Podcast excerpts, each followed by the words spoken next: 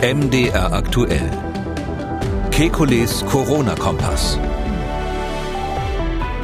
Donnerstag, 25. Juni 2020. Beherbergungsverbot, negativer Corona-Test, Quarantänemaßnahmen, ja wie eigentlich umgehen mit Menschen aus Corona-Hotspot-Regionen in Deutschland. Dann Antidepressiva wirken offenbar gegen SARS-CoV-2. Aber wie genau?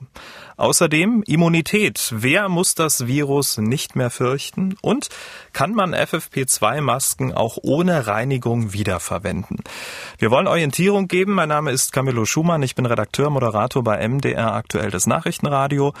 Und immer am Dienstag, Donnerstag und Samstag lassen wir die wichtigsten Meldungen rund ums Coronavirus einschätzen und wir beantworten Ihre Fragen. Das tun wir mit dem renommierten Virologen und Epidemiologen Alexander Kekulé. Ich grüße Herr Kekulé. Hallo, Herr Schumann. Sie hatten ja in der letzten Ausgabe am Dienstag gesagt, man hätte nach dem massiven Coronavirus-Ausbruch beim Fleischverarbeiter Tönnies auch darüber nachdenken können, den Landkreis Gütersloh und demzufolge dann auch Warendorf abzuriegeln, damit das Virus nicht weiter verbreitet wird. Das wurde ja nun nicht gemacht. Stattdessen gab es einen Lockdown Light, wenn man so will. Und jetzt versuchen die Bundesländer mit eigenen Maßnahmen sich irgendwie zu behelfen. Beherbergungsverbot für Menschen aus den betroffenen Gebieten.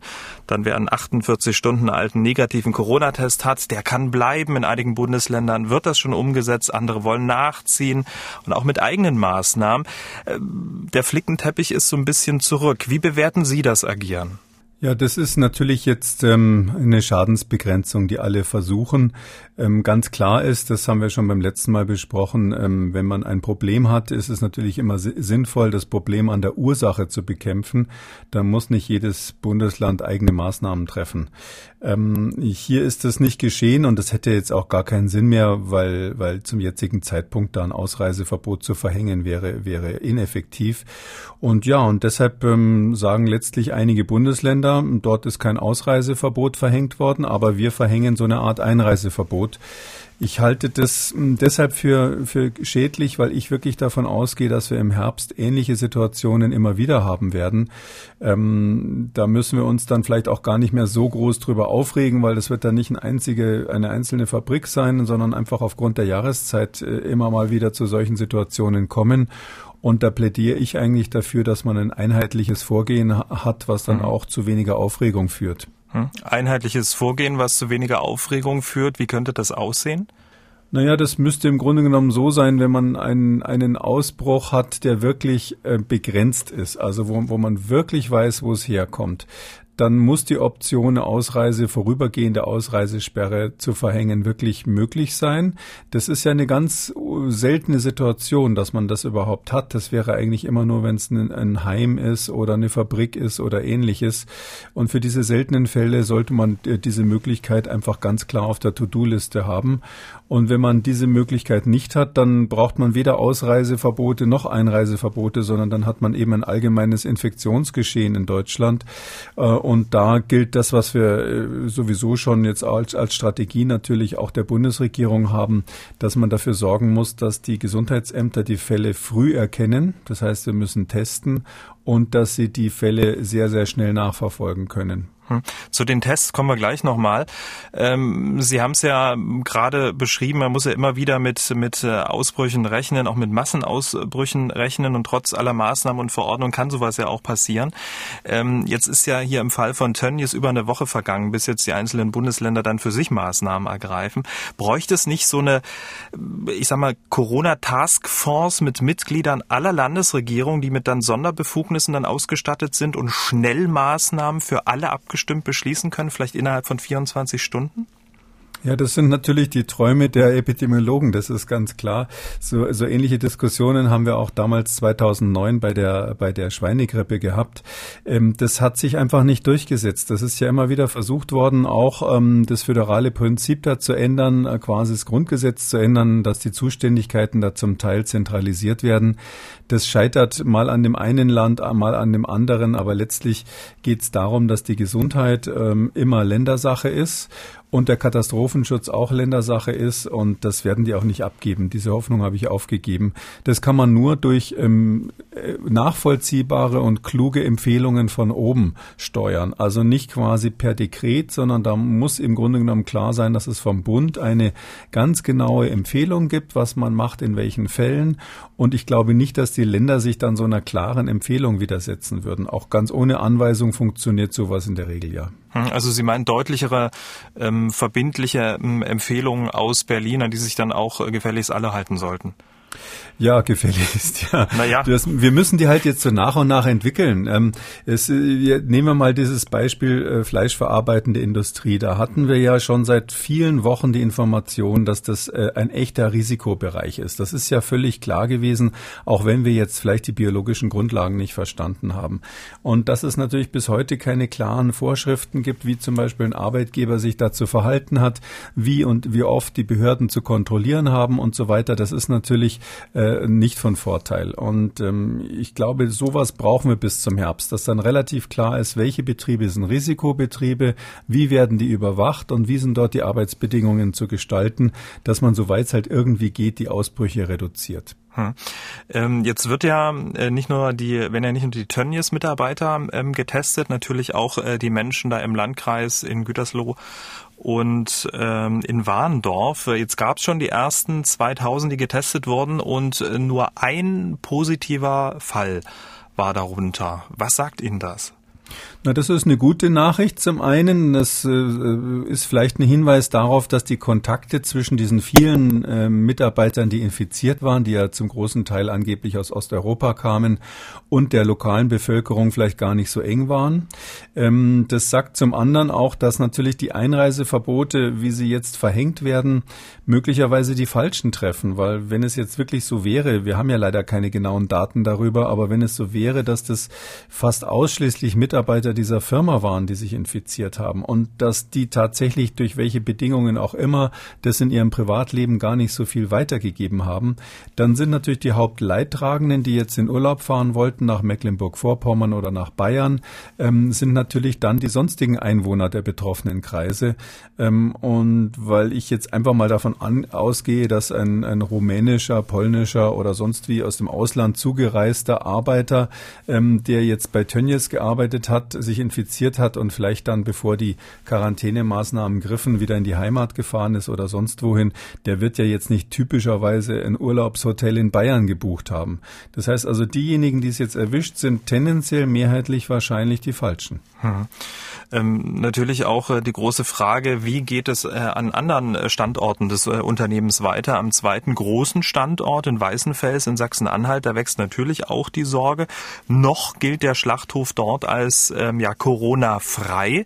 Landrat Götz Ulrich will natürlich, dass es so bleibt und hat deshalb ähm, folgendem Vorschlag dem Unternehmen unterbreitet. Unser Vorschlag ist, dass wir äh, Woche für Woche äh, Stichproben in dem Unternehmen durchführen, äh, damit wir solche sogenannten Infektionsherde erkennen und dann sehr schnell handeln können. Das halte ich für fachlich effektiver als eine einmalige groß angelegte Probe zu nehmen. Hm. Diese Maßnahme kann der Landrat auch nur empfehlen, nicht anordnen. Was halten Sie davon? Jede Woche eine Stichprobe aus, dem, aus der gesamten Belegschaft? Ja, aus Schaden wird man klug und das ist genau das, was, ähm, was hier wahrscheinlich richtig ist. Ich ähm, hätte das auch so in der Art empfohlen. Das muss natürlich parallel dazu ganz konkrete Anweisungen geben, wie man im Betrieb sich zu verhalten hat.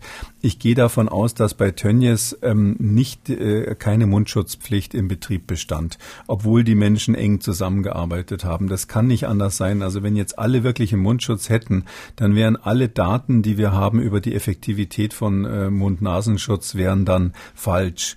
Das heißt, offensichtlich sind hier diese Empfehlungen gar nicht eingehalten worden. Und das wäre natürlich eine andere Lehre neben den regelmäßigen Testungen einer Stichprobe. Das ist völlig richtig, hm, dass man das machen sollte. Die muss man natürlich auch klug aussuchen, diese Stichprobe. Ähm, aber parallel sollte man dafür sorgen, dass die konkreten Arbeitsbedingungen so sind, dass Infektionsübertragungen minimiert werden. Hm, da wird jetzt sicherlich von der Politik auch nochmal ähm, verstärkt drauf äh, geschaut. Wir werden uns damit hier auch im Podcast ähm, nochmal ein bisschen ausführlicher mit beschäftigen. Äh, Test ist genau das Stichwort. Natürlich zum einen äh, für die Mitarbeiter und ähm, die Bewohner, aber auch natürlich für die Urlauber. Einige Bundesländer lassen Urlauber aus Regionen mit hohen Corona-Zahlen ja nicht mehr rein, es sei denn, sie haben einen 48 Stunden alten negativen Corona-Test vorzuweisen. Ähm, Im Moment gibt es ja Menschen aus den Kreisen Gütersloh und Warndorf. Ähm, das kann aber auch jederzeit jeden von uns treffen. Schnell kann die Zahl der Infektionen am Heimatort ansteigen und dann war es das mit dem Sommerurlaub an der Ostsee. Es sei denn, man hat eben so einen negativen Corona-Test. So ein Test kann ja aber auch falsch negativ sein. Dann der Zeitpunkt des Tests ist entscheidend. Jetzt wird dieser Corona-Test von der Politik als so eine Art Freifahrtschein für den Urlaub dargestellt. Aber ist er das? Ja, da muss man vorsichtig sein. Ähm, und zwar ist die Antwort ein bisschen kompliziert. Wenn wir eine Situation haben in Deutschland oder eine hätten, bis vor kurzem war es ja auch so, dass ähm, nicht besonders viele Menschen infiziert sind, dass wir insgesamt einfach ein niedriges Infektionsgeschehen haben und halt ganz selten mal der eine oder andere sich irgendwie das Virus eingefangen hat, ohne dass man genau versteht, warum. Dann meine ich, kann man vor so einem Hintergrund durchaus sagen, dieses Restrisiko, was besteht, dass jemand eine Erkrankung in den Urlaubsort schleppt, das ähm, kontrollieren wir, indem wir empfehlen oder vorschreiben, dass bevor man dort ankommt, ein nicht, nicht zu alter einmaliger Test vorgelegt wird. Natürlich gehen einem da viele durch die Lappen. Es ist völlig richtig. Dieser Test kann auch mal falsch negativ sein.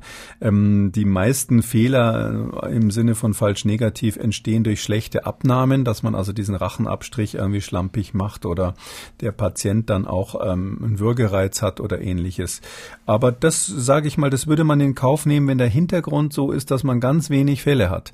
Wenn man natürlich jetzt die umgekehrte Situation hat, dass man einen konkreten Cluster, einen Aus Ausbruch hat hier in Warndorf und Gütersloh und ähm, äh, wo man ja davon ausgehen muss, dass wenn es da Infektionen gegeben hat, dann sind die ja ganz frisch, weil im Moment gerade das passiert ist ähm, sodass die Wahrscheinlichkeit, dass man jetzt jemanden erwischt, der noch in der Inkubationszeit ist und dann dort ähm, am Urlaubsort das Virus ausbrütet, also vorher negativ war und dann doch krank wird, ähm, die Wahrscheinlichkeit dafür ist in so einer Situation natürlich verhältnismäßig hoch, so dass ich jetzt für Menschen, die direkt aus dem akuten Ausbruchsgeschehen kommen, nicht empfehlen würde, so einen Test ähm, als, äh, sage ich mal, Freifahrtschein herzunehmen. Hm, aber ähm, das ist die Grundlage, um überhaupt Urlaub ähm, zu machen. Also Sie müssen einen machen, ne?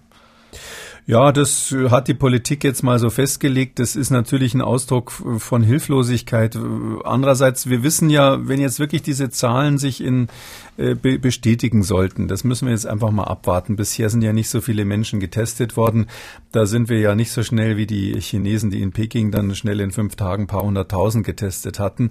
Aber wenn wir wirklich einen Überblick haben, dass in den ganzen Schulen und Kitas und den ganzen privaten Kontakten der Mitarbeiter von Tönnies wirklich fast keine Übertragungen stattgefunden haben sollten, dann meine ich, ähm, ist sogar die Frage, ob man diesen Test überhaupt braucht. Und wenn das die Frage ist, dann kann man natürlich sagen, gut, doppelt genäht hält besser, dann macht halt diesen Test. Ähm, wenn sich irgendjemand dadurch beruhigt fühlt, ähm, kann man das natürlich machen, ja. Aber es bringt im Grunde genommen nur dann was, wenn man von einem Hintergrund von wenigen Fällen ausgeht ob wir so einen Hintergrund haben in diesen Regionen, das wissen wir nicht. Mhm, aber trotzdem ist natürlich in den Staatskanzleien ähm, die Verunsicherung groß und man möchte natürlich dann äh, dementsprechend dann auch sein Bundesland schützen. Also es ist ja nachvollziehbar, dass man ähm, auch nachvollziehbare äh, Maßnahmen trifft. Ja, ja, sicher. Ich kann es auch nachvollziehen. Psychologisch ist es klar. Man muss ja auch irgendwas tun ähm, und kann nicht einfach jetzt so eine Art Ischgl-Effekt hier in Kauf nehmen.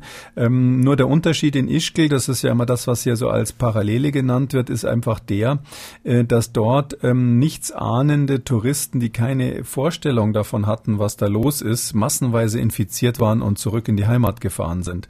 Mhm. Hier ist es ja in Gütersloh so, dass die Menschen ja wissen, dass in ihrer Stadt ein Ausbruch war und ähm, wahrscheinlich beim ersten Symptom, davon gehe ich doch mal aus, ähm, sich dann selber isolieren würden.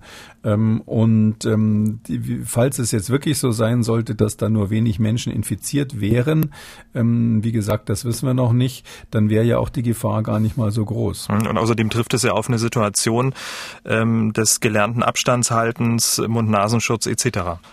Das kommt noch dazu. Also ich bin ja grundsätzlich der Meinung, dass die wichtigste, die, die effektivste Maßnahme, die wir eigentlich haben, und das ist eine wichtige Lehre aus den bisherigen Monaten der Pandemie, wirklich das ganz individuelle persönliche Verhalten ist.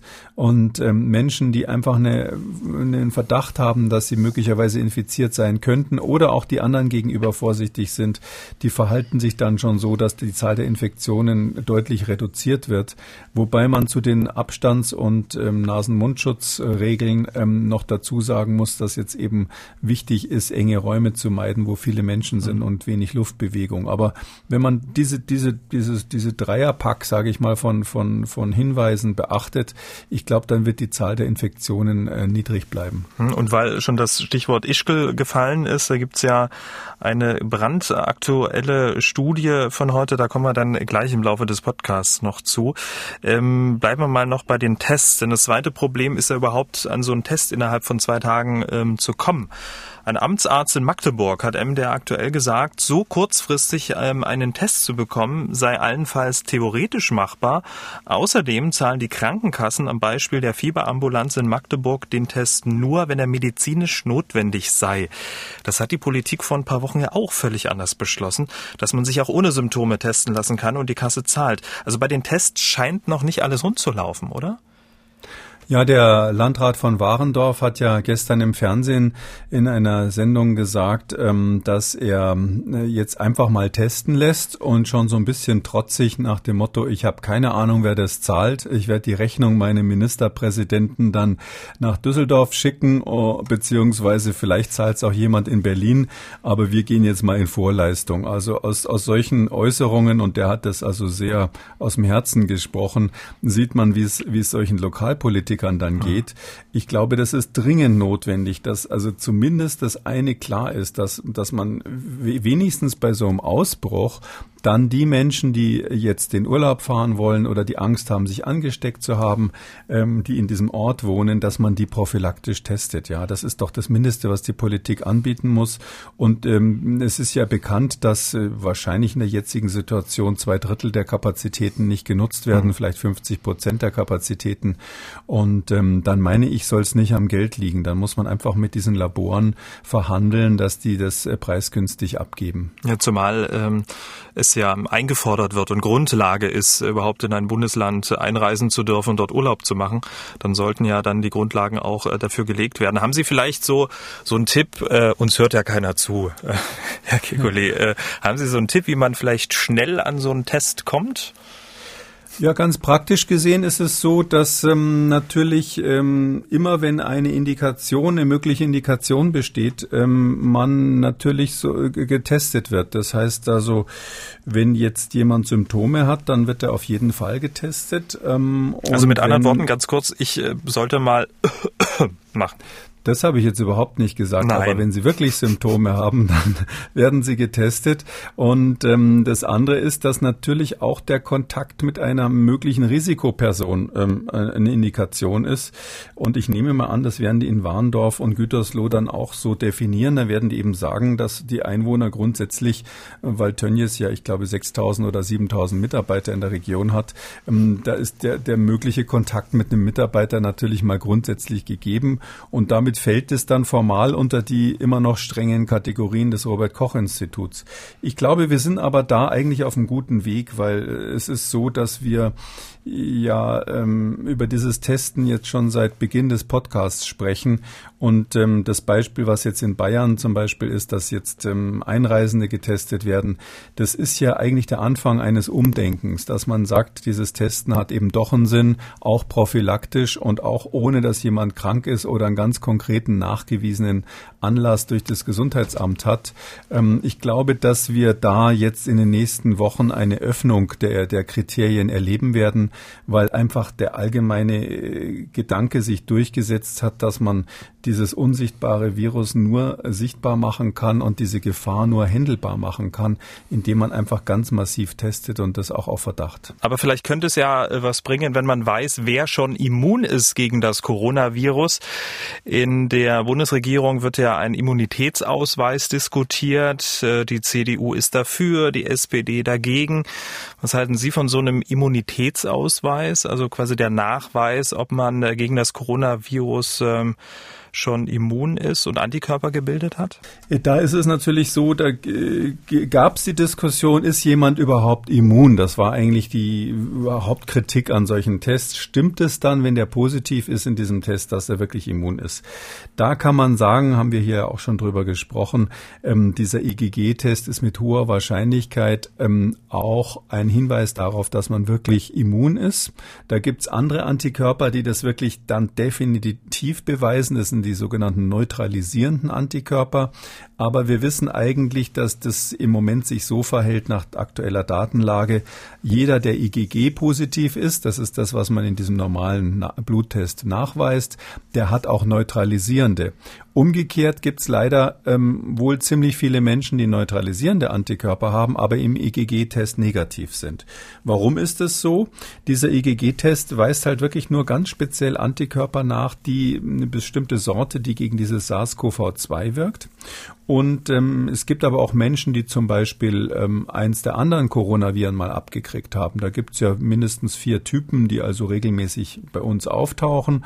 Und ähm, mit denen haben natürlich viele schon mal Kontakt gehabt und daher so eine Art Kreuzimmunität die, äh, gegen SARS-CoV-2, die möglicherweise den Krankheitsverlauf schwächer werden lässt. Und wir wissen, das ist eine Studie, die gerade letzte Woche rausgekommen ist, dass auf jeden Fall auch Leute, die, die früher mal SARS abgekriegt haben, das sind natürlich nicht so viele bei uns, da gab es, glaube ich, genau einen Fall in Deutschland, aber die, die früher SARS abgekriegt haben, also SARS 1 im Jahr 2003, die haben auch wohl eine Immunität gegen SARS-CoV-2. Das ist jetzt ähm, epidemiologisch hier nicht relevant, aber das sagt einfach, dass es Menschen gibt, die laufen mit so einer Art natürlichen Immunität gegen dieses Virus herum. Und ähm, deshalb ist das Problem bei diesem äh, Nachweis, bei diesem, bei diesem Immunitätsausweis, dass man natürlich ganz vielen Menschen den Ausweis nicht geben wird, weil sie kein IgG haben. Mhm aber trotzdem sind sie immun. Und das ist natürlich eine soziale Ungleichbehandlung. Also die, die den Ausweis haben, ähm, da stimmt es wahrscheinlich, was da drauf steht, aber ganz viele kriegen ihn nicht, obwohl sie eigentlich immun sind. Und da bin ich jetzt nicht so sicher, das muss die Politik entscheiden, ob das dann fair ist. Hm. Ähm, genau zu dieser Ungerechtigkeit in Anführungszeichen haben wir eine Mail bekommen von, von unserem Hörern Herr Frei. Gibt es nicht möglicherweise auch einen Test, um dann da eine, eine, eine gewisse soziale Gleichheit äh, sozusagen herzustellen? Also alle, die immun sind, ähm, dann auch zu 100 Prozent zu testen? Tja, also den Test gibt schon, ja. Das wird natürlich gemacht. Da braucht man ein Sicherheitslabor, in dem man Viren anzüchten kann. Ähm, das ist bei uns dann die Stufe 3. Ähm, das ist die zweithöchste Stufe. Also Stufe 4 braucht man für Ebola und für das aktuelle SARS-CoV-2 braucht man Sicherheitslabore der Stufe 3. Ähm, das ist schon mal ähm, eine ziemliche Hightech-Ausstattung. Das haben nicht alle Universitäten, selbst Universitäten nicht alle und so normale Labore haben das in der Regel nicht. Da muss man dann wirklich lebendige äh, SARS-CoV-2-Viren anzüchten, also das Virus selber anzüchten. Das ist nicht ganz trivial. Da nimmt man so tierische Zellen, die wachsen auf so eine, in so einem Medium bei 37 Grad üblicherweise und dann infiziert man diese Zellen mit ein paar Viren und dann vermehren sich die Viren. Und das kann man messen, diese Vermehrung. Und wenn man dann dazu Antikörper von dem Patienten gibt und diese Antikörper neutralisierend sind, dann stoppen sie die Virusvermehrung in der Zellkultur. Und das ist also ein aufwendiger Test. Es dauert ziemlich lange, bis man das nachgewiesen hat, muss man irre viele Kontrollen machen, damit es auch aussagekräftig ist. Und ja, den könnte man machen, aber da würde ich mal sagen, da braucht man, muss man entweder in einer Studie beteiligt sein oder mhm. man braucht einen sehr guten Freund, der zufällig Virologe ist. haben ja nicht so viele. Ähm, also mit anderen Worten, wenn ich Sie richtig verstanden habe, ist dieser Immunitätsausweis, der hört sich wunderbar an, ähm, umfasst aber tatsächlich nicht alle, die auch wirklich immun, äh, immun sind. Ähm, also mit anderen Worten ist der Name dann auch ein bisschen irreführend und führt eigentlich nicht zum Ziel. Ich glaube, dass es zu einer Ungerechtigkeit führt. Also jeder, der natürlich positiv ist auf IgG, da, da würde ich im Moment mal davon ausgehen. Ich hoffe, dass wir uns da nicht irgendwann revidieren müssen, aber der ist dann auch wirklich halbwegs immun. Nur die ganzen anderen, vielleicht ist das sogar die Hälfte, das wissen wir gar nicht. Kann sein, dass die Hälfte der Menschen, die also ähm, äh, mit dem Virus Kontakt haben, nur zum Zeitpunkt X im IgG-Test positiv ist. Das liegt daran, dass einige eben das IgG gar nicht so richtig deutlich entwickeln nach, der, nach dem Kontakt mit dem SARS SARS-CoV-2 und andere verlieren es ja schon nach ein, zwei Monaten. Das, und wir wissen ja, dass dieses Virus in Europa wohl doch deutlich früher schon vorhanden war, als, als man es so wahrgenommen hat. Das heißt, es gibt vielleicht Touristen, die waren in Südtirol irgendwann Ende Januar im Urlaub und haben sich da unbemerkt immunisiert. Die würden wahrscheinlich heute gar nicht mehr ähm, IgG-Titter haben, die hoch mhm. genug sind, dass man so einen Ausweis bekommt. Was für eine Überleitung. Ähm, das war nicht abgesprochen. Ähm, Regionen, in denen das Virus besonders heftig gewütet hat, sind ja in diesem Zusammenhang besonders interessant. Sie haben es gerade gesagt, Ischgl beispielsweise. Ischgl mit seinen Après-Ski-Bars äh, galt ja als Brennpunkt äh, für die Ausbreitung des Coronavirus in Österreich und auch Teilen Europas. Und nun hat die medizinische Uni Innsbruck 80 Prozent der Einwohner Ischgls auf Antikörper untersucht. Mit interessanten Ergebnissen, oder? Ja, das ist jetzt ein Ergebnis, was nur so auf der, sei fast hätte ich gesagt, auf der Tonspur verbreitet wurde. Es gibt noch keine richtige Studie, zumindest habe ich sie noch nicht in Händen gehabt. Aber was man hört, ist so, dass eben 80 Prozent der Ischgl-Bewohner, 1473 stand da in der Veröffentlichung, wurden untersucht. Das ist schon eine sportliche Leistung. Übrigens die Universität Innsbruck, das äh, klingt so ein bisschen nach Skifahrerregion, ist aber eine wirklich sehr, sehr anerkannte, vor allem im biochemischen, medizinischen Bereich hervorragende Universität. Äh, und die haben eben festgestellt, ähm, dass 42 äh, Prozent von denen, die sie getestet haben, tatsächlich diese IgG-Antikörper haben. Wenn man jetzt das gerade eben Gesagte ähm, noch dazu nimmt, kann man sogar davon ausgehen, dass ein paar mehr wahrscheinlich immun sind, mhm. ähm, wo die schon gar kein IgG mehr hatten. Das heißt also, das ist eine sehr, sehr hohe Zahl. Wir erinnern uns, in Schweden haben die sich ja echt Mühe gegeben, eine Durchseuchung hinzukriegen. Das war ja da Politik. Mhm. Und ähm, der ähm, Herr Teniel, der dortige Epidemiologe, der das Ganze koordiniert, hat immer gehofft, dass man auf 25 Prozent kommt. Und dann waren es bei den ersten Studien immer noch unter 10 Prozent, selbst in den Ballungsregionen wie Stockholm. Also äh, auf Ischgl ist er jetzt bestimmt sehr, sehr neidisch, weil 42, also fast die Hälfte aller Einwohner, 42 Prozent ähm, hier ähm, quasi als immun anzusehen. Das Und das sei, schon, ganz kurz, das sei der weltweit ja, höchste bisher publizierte Abstand. Wert, mit Abstand sogar. Ähm, ja, bei aber so einer seriösen Studie, aber ich mhm. meine, man muss natürlich sagen, welche, welche, welcher Ort hat denn, hat denn schon in der Größenordnung von 1800 Einwohnern? Das ist natürlich auch eine kleine, ein kleines Kollektiv. Da hat man es relativ leicht, eine Durchseuchung hinzukriegen und auch relativ leicht, das hinterher nachzuweisen. Hm.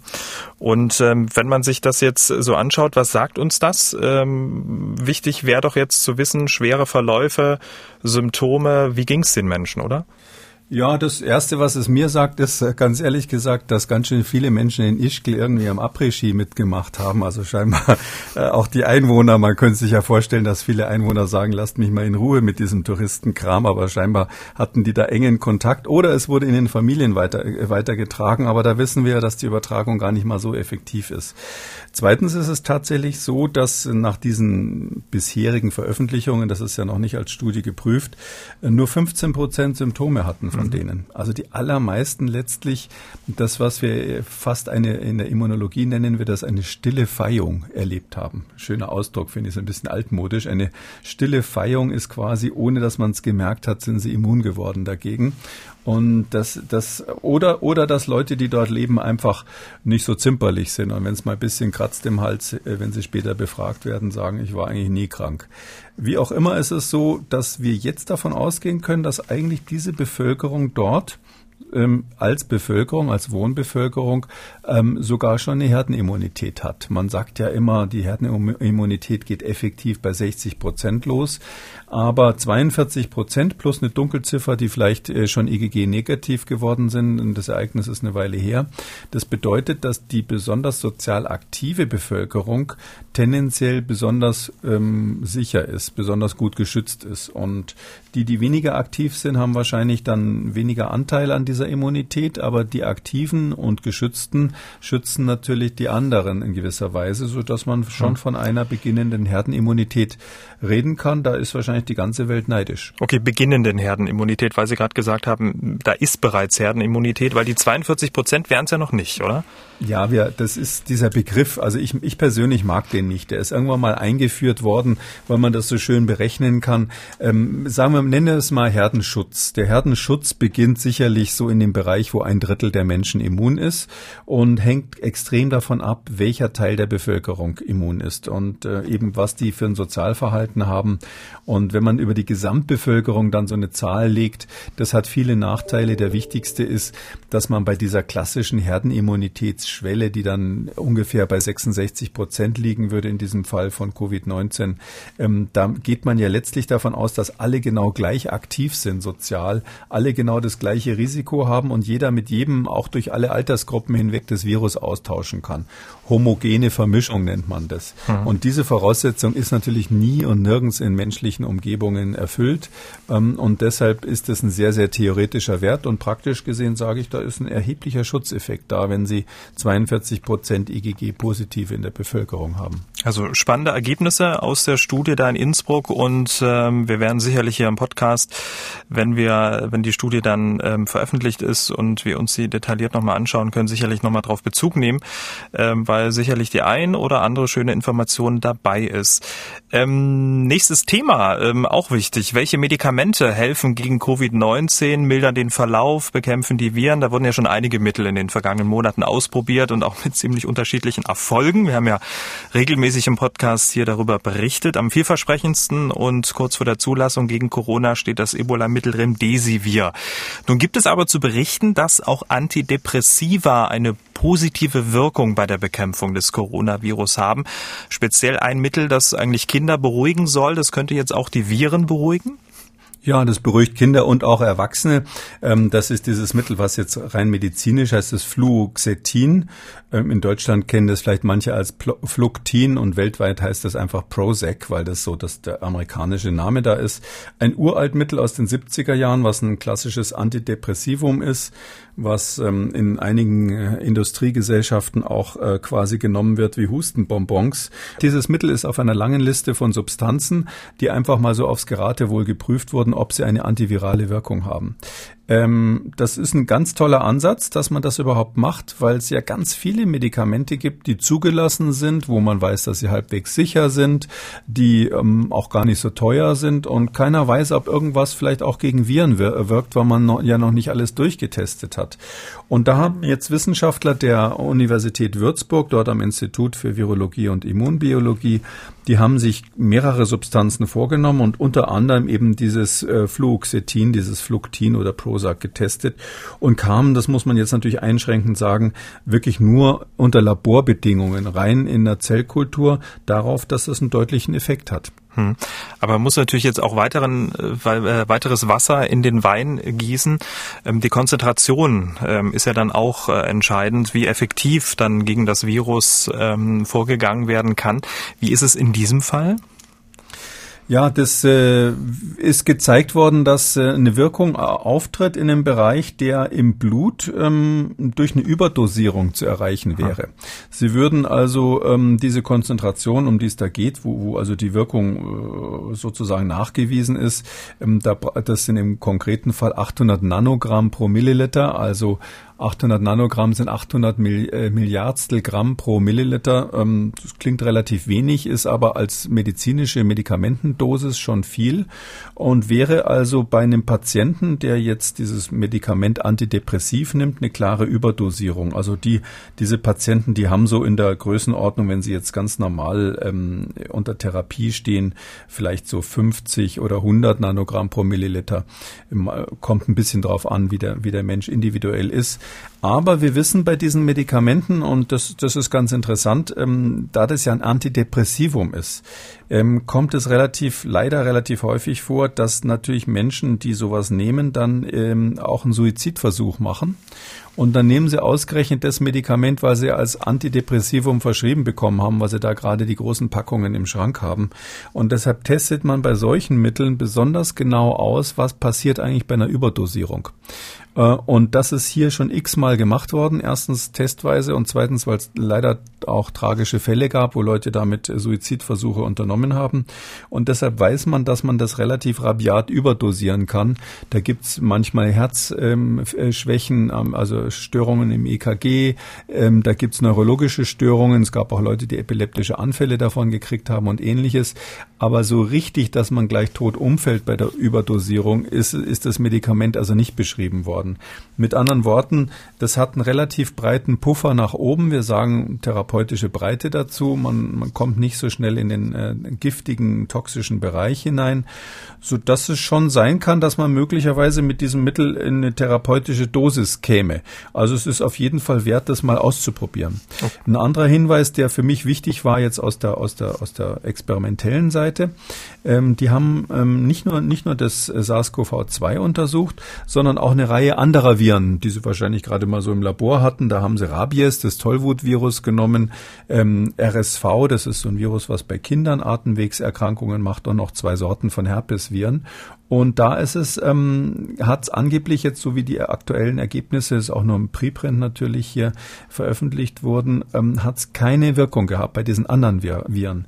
Und das ist eigentlich dann schon ein Hinweis darauf, dass die irgendwas Spezifisches gesehen haben, weil äh, so, so, ich sag mal so banale Effekte, die man im Labor leider immer mal wieder sieht, äh, die kann man dadurch ausschließen, dass es ähm, bei einem Virus vorhanden ist und beim anderen nicht. Das scheint schon irgendwie ein relativ selektiver Mechanismus zu sein. Hat übrigens nichts zu tun mit der Wirkung, ähm, die dieses Medikament aufs zentrale Nervensystem hat. Äh, das ist irgendein anderer Effekt, aber ich bin schon der Meinung, dass man auf dieser Basis mal eine klinische Studie versuchen sollte, zumindest mal ausprobieren, ob das irgendeinen Effekt auch in der Klinik hat. Ich wollte gerade sagen, also wie, wie, wie könnte die Karriere dieses Medikaments aussehen? Studie und äh, dann mal schauen. Ja, das Schöne ist, wir haben ja da immer Phase 1, Phase 2, Phase 3 bei diesen Mitteln. In der Phase 1 muss in der klinischen Studie erstmal geprüft werden, wie ist die Toxizität. Ähm, das kann man sich hier sparen, da kennt man dermaßen viele Daten. Das ist seit den 70er Jahren bekanntes Mittel und es gibt eben diese vielen Selbstmordversuche, die auch schon ausgewertet wurden. Ähm, toxisch ist es also schon mal in der Dosis nicht. Äh, Phase 2 wäre dann, ähm, das ist das nächste, was man jetzt machen würde, dass man mit einer kleinen Zahl von Probanden mal schaut, ob es irgendeinen Effekt hat ähm, im Falle des SARS-CoV-2, also der Covid-19-Infektion. Ähm, man darf jetzt, ähm, macht auch in diesem Zusammenhang mit der aktuellen Pandemie, macht man sogenannte Phase 2-3 Studien, wo man also dann gleich eine größere Zahl von Probanden nimmt. In die Verlegenheit kommen wir in Deutschland nicht, falls wir das hier machen sollten, weil wir gar nicht so viele Probanden haben. Wir haben jetzt nicht so viele Covid-19-Patienten, dass wir gleich 1000 Patienten mal schnell testen könnten. Aber ich glaube, so eine klassische Phase-2-Studie, wo man also dann so eine Handvoll, ich sag mal bis zu 100 Patienten nimmt, am besten in mehreren Zentren mit einem schönen Protokoll.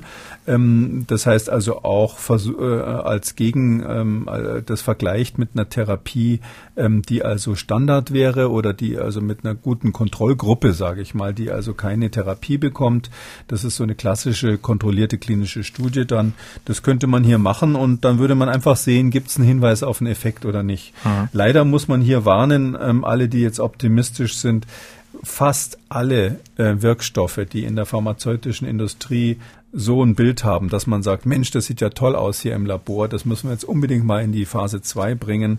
Fast alle fallen leider durch, weil aus irgendwelchen Gründen es dann nicht funktioniert. Da ist die Konzentration des Wirkstoffs zum Beispiel in den Lungenzellen, wo es dann drauf ankäme, nicht hoch genug. Oder es gibt vielleicht eine Ver Verzögerung oder, oder eine, eine, schnellere Heilung irgendwie, die, die zwar in, insgesamt signifikant ist, aber die Zahl der Todesfälle wird nicht reduziert oder ähnliches. Mhm. Also das ist noch ein ganz langer Weg hin, dass man das wirklich dann auch unterschreiben kann, dass es als Medikament geeignet ist. Aber einer von vielen Versuchen und ich finde es ganz toll, dass, dass sowas gemacht wird. Wir sind gespannt. Und wer sich ähm, gefragt hat, was das für Geräusche waren im Hintergrund die ganze Zeit, das waren Terminerinnerungen äh, beim Herrn Kekulé da im äh, Büro. Er ist ja ein viel gefragter Mensch und da ist das ja total nachvollziehbar. Ne? Ja, der vielgefragte Mensch war zu blöd, irgendwie den, den PC-Ton auszuschalten. Entschuldigung, jetzt ist er aus. Kein Problem, das haben Sie gesagt. So, ähm, wir kommen zu den Hörerfragen für diese Ausgabe. Herr Füsser trägt Maske und hat uns gemailt, kann man für den privaten Gebrauch eine FFP2-Maske mit CE-Zertifikat nicht einfach drei Tage offen und luftig liegen lassen, bis alle Coronaviren von alleine absterben? Man könnte dann einfach drei Masken im Turnus verwenden, statt 300 zu verwenden und die Umwelt zu belasten. Ja, also ähm, Masken im Turnus verwenden ist gut. Man muss, äh, wenn man nicht im Krankenhaus hat, arbeitet, wirklich keine Angst haben, dass da massenweise Coronaviren dran kleben. Ich glaube, das ist auch für unser Bewusstsein in, in Deutschland. Ähm, wir, wir müssen ja noch sehr, sehr lange mit diesem Problem klarkommen. Und äh, da dürfen wir nicht die Vorstellung haben, dass überall an unseren Händen an, und an unseren Masken und ständig an jeder Ecke diese Viren kleben. Ähm, wenn man nicht im Krankenhaus arbeitet, hat man normalerweise an dieser Maske auch außen keine Viren dran. Und wenn, dann sind die ganz schnell auch von selber tot, also inaktiviert, die halten es nicht lange aus. Bei diesen FFP-Masken ist das viel Wichtigere, dass die einfach im Lauf der Zeit das Filtermaterial ähm, zugeht. Das ist ja ein sehr feines Filter, das verklebt mit Staub und mit irgendwelchen äh, Sachen, die man ausatmet unter Umständen, je nachdem wie die Maske gebaut ist.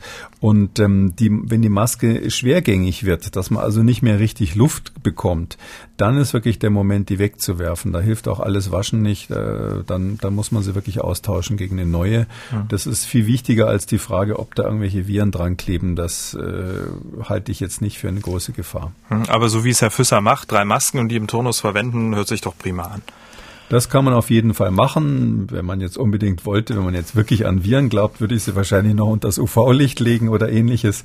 Aber das ist keine Empfehlung, sondern im Gegenteil, da will ich nur zeigen, man, man kann würde es dann noch weiter übertreiben. Viel wichtiger ist, dass man aufmerksam ist, wenn die Maske nicht mehr, nicht mehr so leichtgängig ist. Da soll man sich nicht plagen. Das ist auch schlecht für die Lunge, mm, sondern da muss man sie wirklich wegtun. Und ähm, der Spruch mit dem UV-Licht, so hört sich's an, wenn ein Virologe versucht, lustig zu sein. Das ist nicht ernst gemeint, nicht, dass jetzt ja, morgen alle genau, in den Laden deswegen, gehen und sich UV-Lampen kaufen. Genau deswegen kaufen, wollte ich darauf hin, äh, hinweisen. Mhm. Frau Nienhüser hat uns geschrieben. Sie schreibt, ich betreibe einen kleinen Friseursalon und überlege, ob ich mir einen Lüfter über meinen Friseurplatz einbaue. Ich kann nicht immer bei offener Tür arbeiten. Kann ich die Aerosole damit verringern? Ist das eine gute Idee? Ein Lüfter überm Arbeitsplatz? Ähm, das ist eine schwierige Frage, die wir noch nicht ab, abschließend beantwortet haben. Leicht gefragt, aber wirklich auch eine gute Frage. Es ist ja so, dass man, wenn man infiziert ist, diese Viren ausatmet. Und was passiert damit? Normalerweise setzt sich das nach einer Weile am Boden ab und dann werden sie auch relativ schnell inaktiviert. Wenn es jetzt nicht ein super sauberer Stahlboden ist, dann ist man in einer Situation, wo, wo die Viren es nicht lange aushalten. Aber wenn ich jetzt einen Lüfter habe, dann kann der, kann der dazu führen, dass die Viren einfach im Raum länger in der Luft bleiben, statt sich abzusetzen, sodass der den gegenteiligen Effekt von dem haben könnte, was man haben will. Sodass es jetzt so zwei Überlegungen gibt. Die eine ist, wenn zwei Menschen nah beieinander sind, ist es doch gut, zwischen den beiden einen gewissen Luftwechsel zu haben, damit sich da keine, sage ich mal, Viruswolke bildet. Ja, das ist die, das Argument für den Lüfter. Und das andere ist das ständige Wiederaufwirbeln von Partikeln, die normalerweise zu Boden sinken würden. Das ist das Argument gegen den Lüfter. Und es hat noch keiner getestet, welches überwiegt. Deshalb würde ich jetzt sagen, auf gut Glück einen Lüfter einbauen in der Hoffnung, dass der was bringt. Das würde ich wirklich nicht machen. Ja, damit sind wir am Ende von Ausgabe 73 und wie gewohnt das gute Gefühl zum Schluss. Herr Kikoli, haben Sie was? Ähm, aus meiner Sicht ist eigentlich die positive Nachricht schon gefallen, nämlich die große Befürchtung war ja, dass es jetzt wirklich Satellitenausbrüche in größerer Menge gibt ähm, durch den Ausbruch bei Tönnies. Und wenn das jetzt sich bewahrheitet, dass nur so wenig Menschen in der Umgebung sich angesteckt haben, dann bin ich sehr, sehr optimistisch, dass wir diesen dramatischen und wahrscheinlich sogar historischen Ausbruch dort ähm, in Gütersloh oder im Raum Gütersloh, dass wir den relativ schnell wieder in den Griff bekommen. Das ist eigentlich wäre, wenn es sich bewahrheitet, wirklich eine sehr positive Nachricht für mich. Das hoffen wir. Vielen Dank, Herr Kilkole. Wir hören uns am Samstag wieder. Bis dahin. Ich freue mich drauf, Herr Schumann. Tschüss.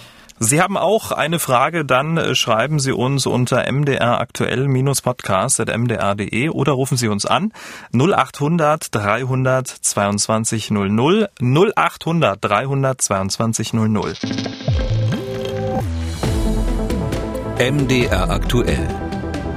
Kekules Corona-Kompass.